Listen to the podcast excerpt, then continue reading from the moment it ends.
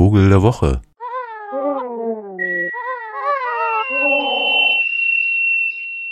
Die Sache ist die, alle Leute wollen den Frühling, aber er kommt eben einfach nicht. Beziehungsweise er kommt so komisch, so äh, winterlich daher.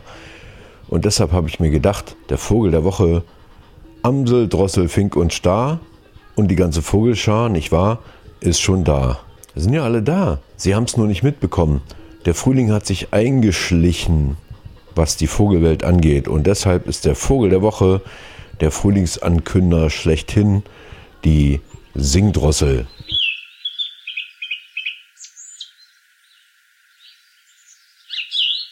Ja, so klingt sie. Wiederholt immer mal gerne das, was sie gerade gesungen hat, als müsste sie sich erinnern an das, was sie eigentlich äh, vor dem Herbst sozusagen noch parat hatte.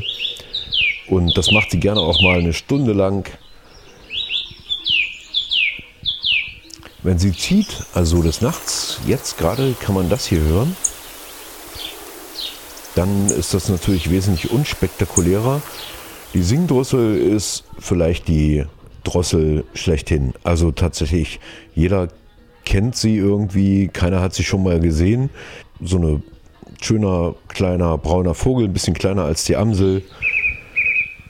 Gefleckte Brust, braunes Obergefieder, kein besonders markantes Gesicht, große Knopfaugen und eben diesen schönen lautstarken Gesang. Was gar nicht so wahnsinnig laut zu hören ist, ist, wenn äh, tatsächlich ein Balzgesang passiert. Da muss man schon mal unter Baum stehen, um das wirklich zu hören. Dann zwitschert das nämlich ganz anders.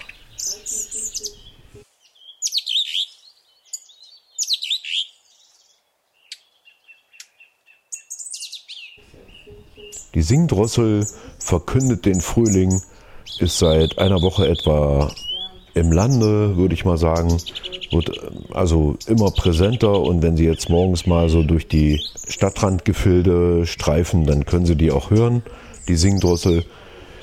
Die ist der eigentliche Frühlingsvogel und damit sei unserem kleinen Fenster auch schon Genüge getan. Die wird gleich anfangen zu brüten. In zwei Wochen schon baut sie ihr Nestchen und legt ihre gefleckten Eierchen da rein.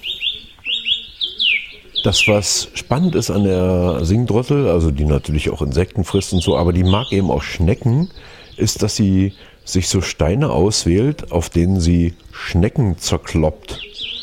Die sogenannte Drosselschmiede.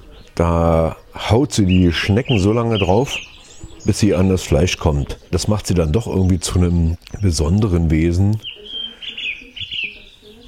die smarte Singdrossel. Ansonsten fleucht sie eigentlich immer mit so einem Zip schnell ins Gebüsch und man sieht sie kaum. Außer sie singt und verkündet den Frühling, der Vogel der Woche, die Singdrossel.